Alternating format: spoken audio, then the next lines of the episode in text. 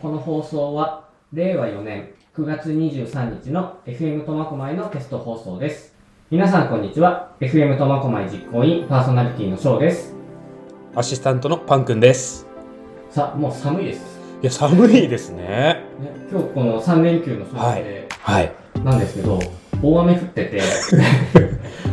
実はね明日あの、もうこの放送を聞いてる時は終わってるんですけど、うん花火があるんですけどそうなんですよね。晴れてほしいですよ晴れてほしいですね。あの、下がぐちゃぐちゃになってるのでね。あの僕もちょっとあの警備員でお手伝い行くんではい。できれば雨で立ってたくないなねと思うんですけれどえ。もなんとかね、水はけ悪いから、ちょっとそこ心配ですけれども。さあもう話急に変わり変ますわりましょ変わりますうかんいいですか う。いいですよ。なんかあの、ストはいレスの発散の仕方ってどうありますストレスの発散。まあ、音楽ですよね。まあ、聞くのもあれですし、パンくんあまり歌上手じゃないんですけビど、リヤードとか好きとあかビリヤードは一番好きですよ。いろんなストレスの発散とかありますねあると思うんですけど、はいまあパン君がうまく振ってくれて今はい。音楽って言ってくれたんですけど、はあいのカラオケとかって結構大あ声出せてー、うん。ストレスの発散ってすごいいいと思うんですけど今日のゲストなんですけれどもカラオケ世界大会の日本代表になった経験のあるほう猪俣裕也さん来ていただいたんですけどぜひはい早速紹介させていただきます、猪俣裕也さんですよろしくお願いしますお願いします。はいじゃ、ありがとうございます。 もうね言うまでもないですねカラオケ好きですかやっぱり雑ですね、嫌いって言われたらどうしようかなって。あまり歌いすぎて、ちょっとはいない時もあります。うーん。やっぱ最初から歌うのって好きだったんですかそうなるとそうですね、もう物心ついた時から、父親がはい家で歌を歌ったりしてたので、それを見よう見まねで歌って、それがもう幼稚園とかですね。ね、そのぐらいから歌ってますね。じゃあ最初に歌った曲なんて何も覚えてないですよねまだいや、確か演歌だったと思いますね。ほーい。吉幾三とか、ほー。大石真一とか、は歌ってましたね。でそこからこう自分が好きな曲って言ったらどういう曲がそうですね、最初は、まあ、あのアニメのあのアニメソングみたいなのをカセットテープい。はい。当時もう何十年も前ですから、その時オンオムニバスになったカセットテープを親父に買ってもらってそれでなんか宇宙戦艦ヤマトとか銀河鉄道とかねそういうの入った花の子ルールとかわかりますかあわかりまわあ、うんなんとなくわかります。うなんとなくす世代上ーん。そういうのが入ったアニメソングを聴きながら歌ったのが最初ですかねまだその頃ってカラオケボックスに行ったりとかではいや、もう全然もう幼稚園だったんで、あのそういうのなかったですね。はその学生で高校生とかになり始めたら結構通ってたりとかされまい、したそうですね、高校生の時はもう空前のカラオケブームだったんで、学校終わったらもうすぐみんなでカラオケボックス行ったり、学校の途中でもあんまり行っちゃいけないのかなってでまあ、みんなそうなのかな。感じでしたね。ねご飯を食べてもうよし、カラオケ行こおー。ちなみに猪俣さんも今日出ていただいたっていうのが、いなんと苫小牧出う。そう身なんですよね実は、いうん苫小牧の裕福裕福はいですね。うんえじゃあ学生時代カラオケボックスだとどどういう店だったんですかあのですね、もう今なくなっちゃったんですけど、はいあのイーストジャパンっていうあそこホテルあったじゃなはいいですか、であそこの道路挟んで向かいあたりにコンテナのカラオケボックスあったんですよドレミっていうわかります。こうコンテナが何個もあのね、昔のカラオケボックスっていうのは一つずつになってましたね。そうですねはい。そうなんですか山手町とかにもあったんですよ、バイパスの。はいはい。そうあの新中野のバッティングセンターそれもないのかなっていうそこの道路挟んで向かいあたりにあの10個ぐらいかなあってほんとコンテナはいカラオケボックス一つずつコンテナでカラオケボックスになってたんですよえー、そそれ知らなかったですねそうですよ ね。 僕とかの時代だと、もう本当きゅ僕90年代後半ぐらいなんですよこう学生時代っていうのがだともうやっぱりカラオケボックスがあって部屋が小分けみたいな今の状態なのでコンテナ一つずつっていうのが知らなかったのでなんかそれはそれでなんか個室みたいな感じでちょっと楽しそうでうん今やったらまたちょっと流行りそうな気しますよねそうですねあいいなそれちょっともう誰か経営してくれないっていう時代逆いっちゃいます言っちゃいます 逆になんか新しいみたいな、ないですかね。毎回それで、はいあのまあ、学生の時なんですけど毎日のように出たんですよほうそしたらあの当時やっぱジュースもあんななんていうんですかフリードリンクみたないいですよねもういっぱい上がってたんですよ、だからそこの店員さんと僕仲良くなってでそのジュースのタダ券っていうのをくれるようになったんですで最初1枚2枚だったんですはいでそれがもう行くにつれて10枚20枚作って だからみんなの分こうジュースのただけになってでそのうち今度ジュースのただけなくなってきたら自分から「お姉さんちょっとあのジュースの 分かったじゃああげるね」みたいな喋っていいのかな本まあそれぐらいでもカラオケを愛してたからね当ええ本当それだけ言ってましたねうんその頃、お箱って何だったんですかあその頃も僕小学校からやっぱチューブが好きだあったはいでチューブとかあと杉山清隆さんとかあとサザンオールスターズはその後なんですあそうなんですかはういん当時全く歌わなかっはたあとはボーいはあい似たような世代ですねイですねはいーいや今ちょっとね、ちょうど名前が出たんで、あれだったんですけど、はい港祭り、猪俣さはんいご出演されてまして、その時にチューブの曲だったりとはいか、歌われてたじゃないですか。えもう、声がね、ねそっくり。そっくりでし あたのありがとうございまはあの僕たちも会場いたんですけれども、自分たちのブースで聞こえてたんですけど、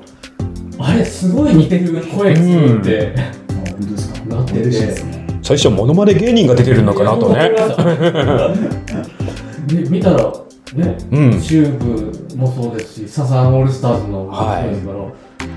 え、この人すごいってね。えそれも今日きっかけであって、こう、出演していただいたんですけれども、ありがとうござい普ます段ってガイドボーカルとかどのような活動をされているのかなっていう野中さん自身がはい今まああのまあ、自分の仕事を持ちながらで歌の活動もしてるんですけど、まあ、ここ23年はコロナではい減ってたんですけど、まあ、イベント各あの地区のなんかお祭りですとかなんかそういうイベントがあればこうお声掛けいただければそこにこう行って歌うみたいな感じでそこそこによってこうなんて言うんでしょうね年齢層とか来る方とかも違うのでそれに合わせていろいろこうセットリストを考えたりとかして出させていただいたりしてますね。やっぱりこう新しい曲に挑戦とかもその時にはされたりそうですね。はい。この間は、あの北広島ではいはいイベントがあって、あの出させてもらったんですけども、その時にどうしようかなと思って、今、北広島といえば、来年、はいまあエスコンフィールドとか、うんあの日本ハムファイターズ。ということは、やっぱりちょっときつねダンス みたいなのをと思って、今回40分のあのショータイムだったんですけど、最後は、あのきつねダンスを踊って、へえそこに勝手にシンドバッドサザンオールほうあのくっつけて、キツネダンスからの勝手にシンドバッドサザンオール 今一瞬キツネ出すあれ歌われたのかなって一瞬思いました 最初ですね、歌おうと思って、もうザ・フォックスを。で、歌の練習をしてたんですよ、あの歌を。そしたら、あの、悲鳴みたいなとこあるじゃないです か。はいあれやってたら、喉つぶれて、これ本番まで持たないなと。歌うのはやめて、踊りに変えました。あれ一曲ですごいなんか体力使いそうですよねいや、体力というかもう、喉潰れちゃいますよ。よくあの、ね、イルビスさん、すごいなと思って。やらなくて正解でした正解でしたねあのね セットリストとかもあれだったんですけれども、あのカラオケ世界大会、井ノ和田さん、出場されたと思うんですけれども、大会に出るきっかけって何があったんですかはい、これもですね、今、まあ、世界大会はやってるんですけど、日本がちょっと今年かな、今年は出てないんですけども、2013年だったかな、10 12年か13年ぐらいから、あの日本もカラオケ世界大会に出場するようになって、そこから日本代表決定戦っていうのがやるようになったんですよ。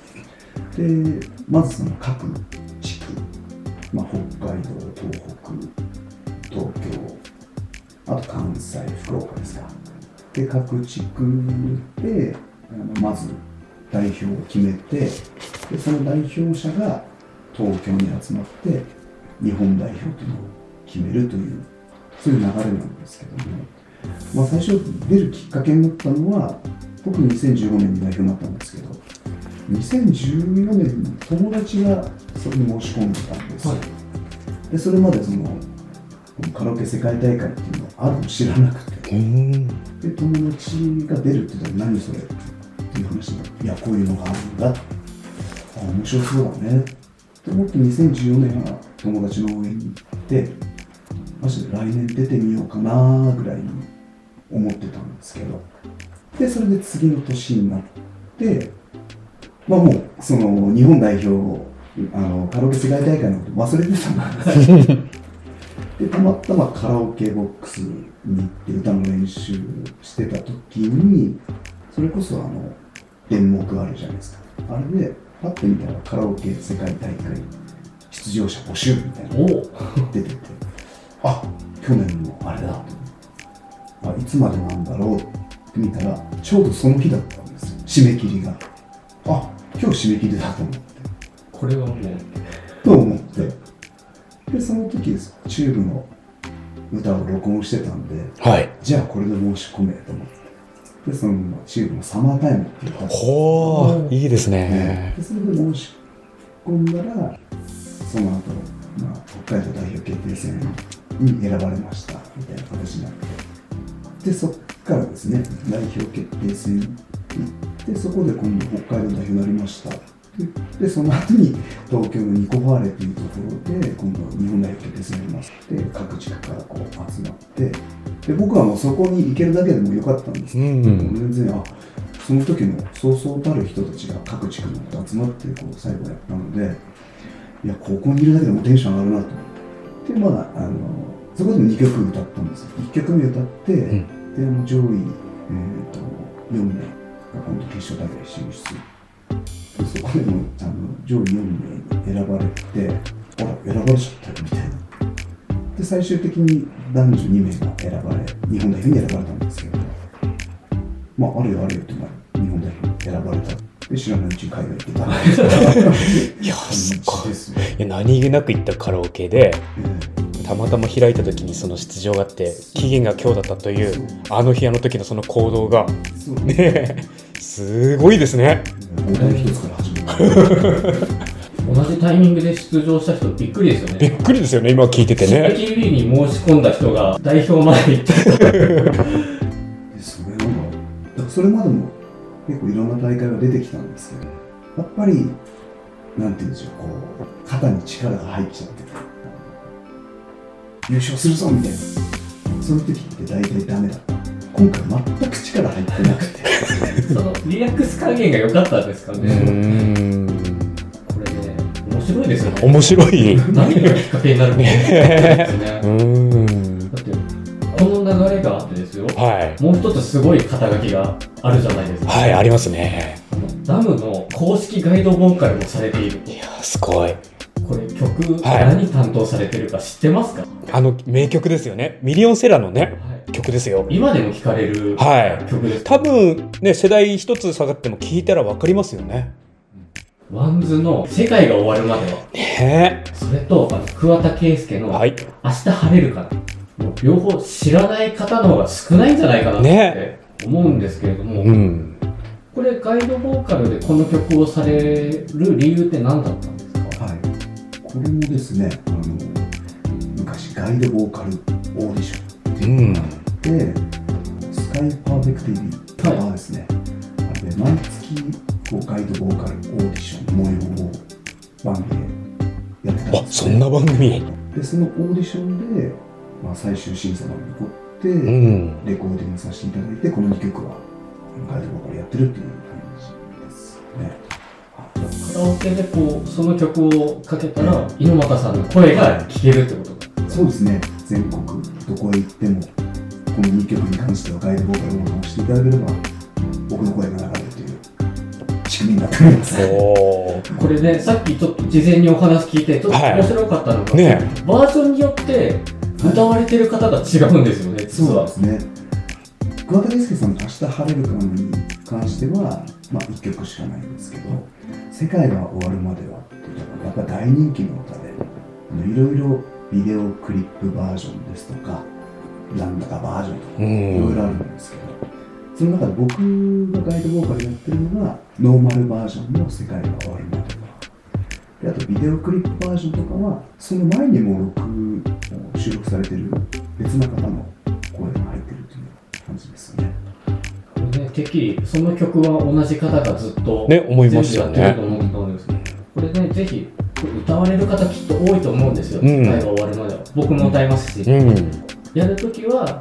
もちろんあの猪俣さんのガイドボーカルのある曲でちょっと歌っていただきたいなって、そうですね。ノーマルバージョンですね。ノーマルバージョンはい。で忘れないでください、はい。ちなみに猪俣さんも自分のガイドボーカルで歌うことってあるんですか？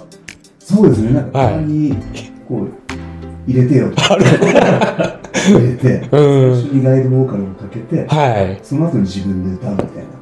それも面白い光景ですよね。だって両方、うん自分の声ですそうこれただですね、カバーですよね。でこれがも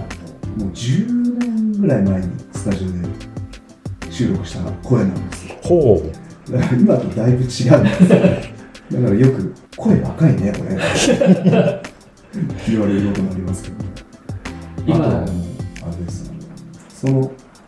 昔の自分に合わせてハモったりとか。えー、見てみたい。同じ声だからできるねアレンジというか楽しみえ。方、うん。僕としてはあれなんですよね最初にガイドボーカルは流さないでほしいんですよねもうあの収録してこううまくいったやつなのでその後に酔っ払った自分が歌うともう全然こうガタンと下がってしまうんで最初に歌って途中からガイドボーカルを入れてほしいな ってそんなことも言えずうに、ん まあお酒の席ですからそれはそうね許していただきましょうはいいいじゃないですか、それを見れるのだけで幸せですからね、本当、なかなかうちら見たくても見れないですからいいね。ですようね、ん。今度一緒に行きまし ょあ、ぜ ひ。うわ、嬉しい。ぜひなんて言ったけど、喜んで言ったけど、はこちらから恐れ多いですよね。 強制。ガイドしていただきたいですはこの後ですね一度 CM を挟みまして猪俣さんが関係しているイベントについてお話をお伺いしたいと思います認知症ボランティア団体認知症カフェを開催しております心ず湯管師山田舞です看護師コミュニティナース川田幸香です認知症カフェ心ずカフェでは毎回さまざまなジャンルの講師をお招きし学びと遊び心を大切に明日の活力になるような時間を作りたいと考えています支えてくれる人がたくさんいる地域を作りたい心ずはコミュニティラジオ開局を応援しています頑張れ FM 苫小牧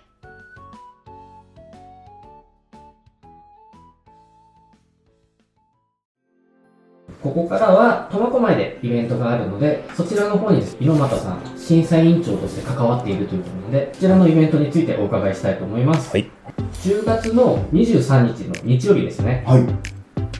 IB プラザの方で苫小牧カラオケ大会2022が開催されるということでこちらどのようなイベントになっているんですかこちらはですね、えーと歌って健康委員会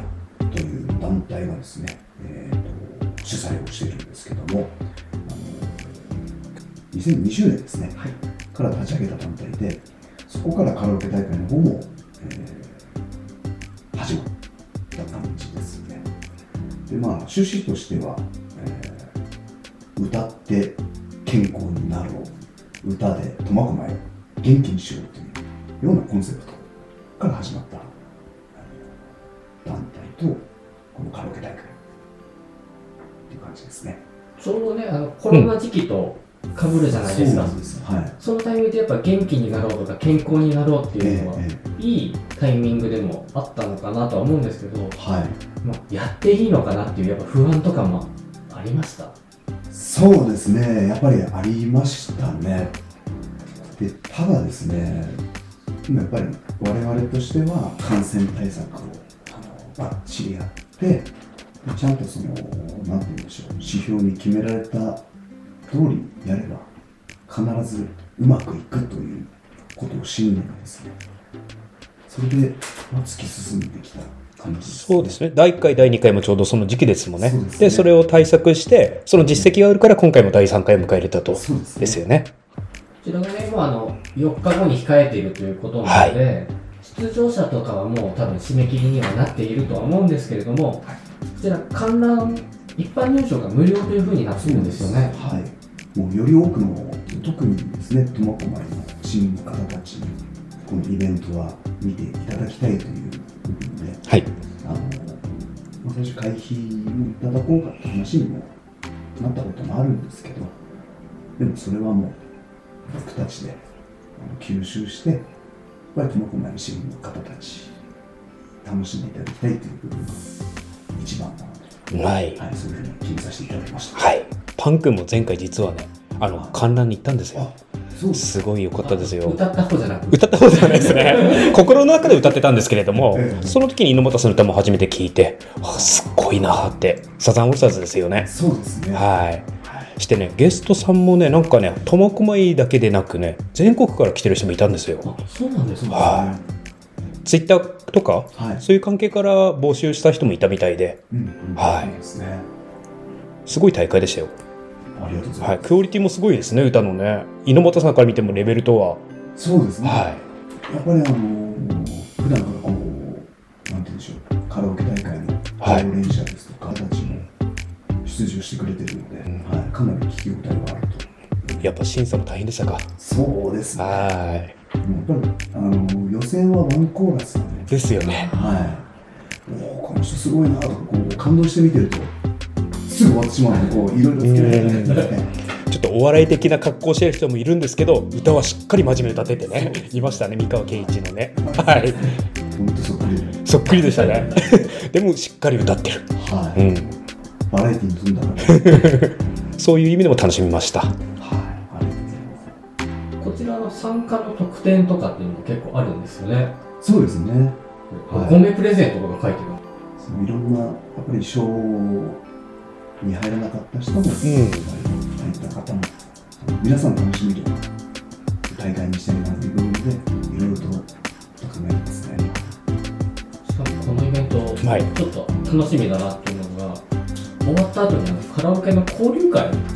があるんですよねい。そうですね。あの打ち上げといいますか、お二人という形で。それは出場者とで、乗車の方もそうですし、あとは、出場されてなかったいいんですか方とかも。一へ般で来たえ方が一緒にできるってことなんですかそうですねあの事前に申し込みが必要ではあるんですけどもはい、はい、場所の方が招き猫の苫小牧駅前店ですね打ち上げがそうですね今あの、まあ、ちょっと考えてる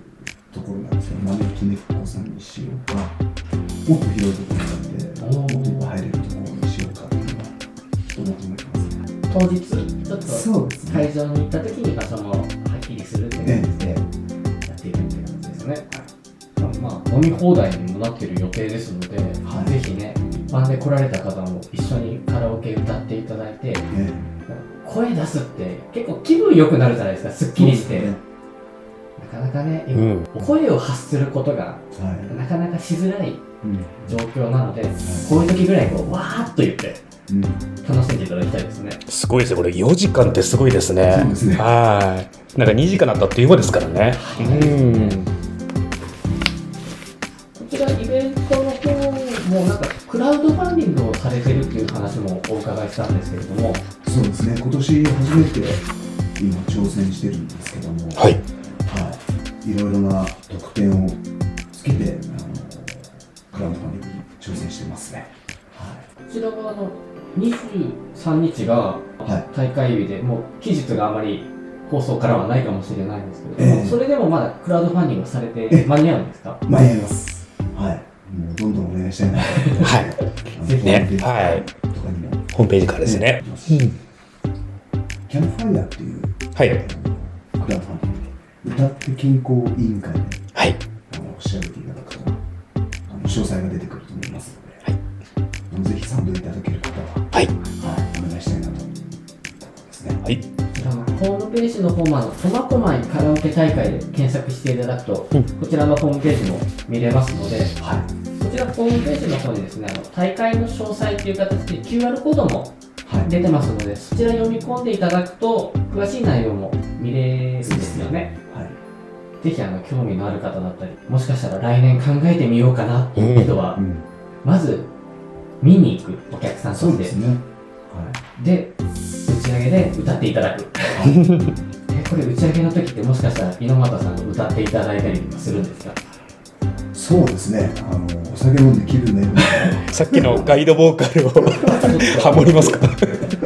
2曲のどちらのリクエストだけっていうのが うんあの今と前の声とのちょっと比較を見比べ いやー贅沢だ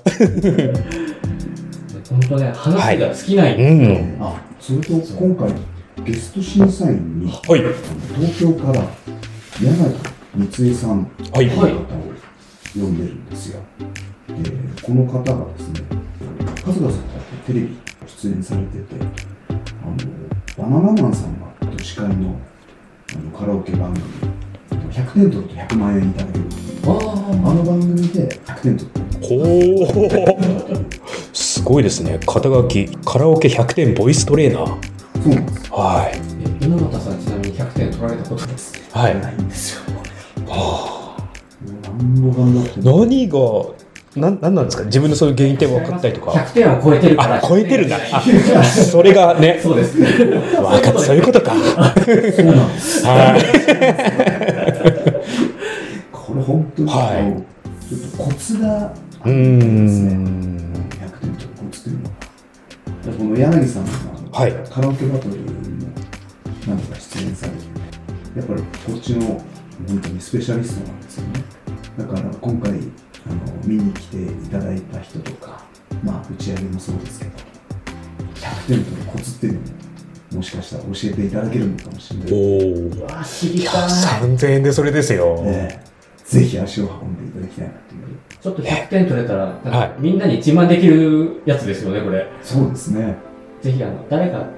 行った人、こっそり教えてください。教えてほしいですねっていうか行きましょうぜ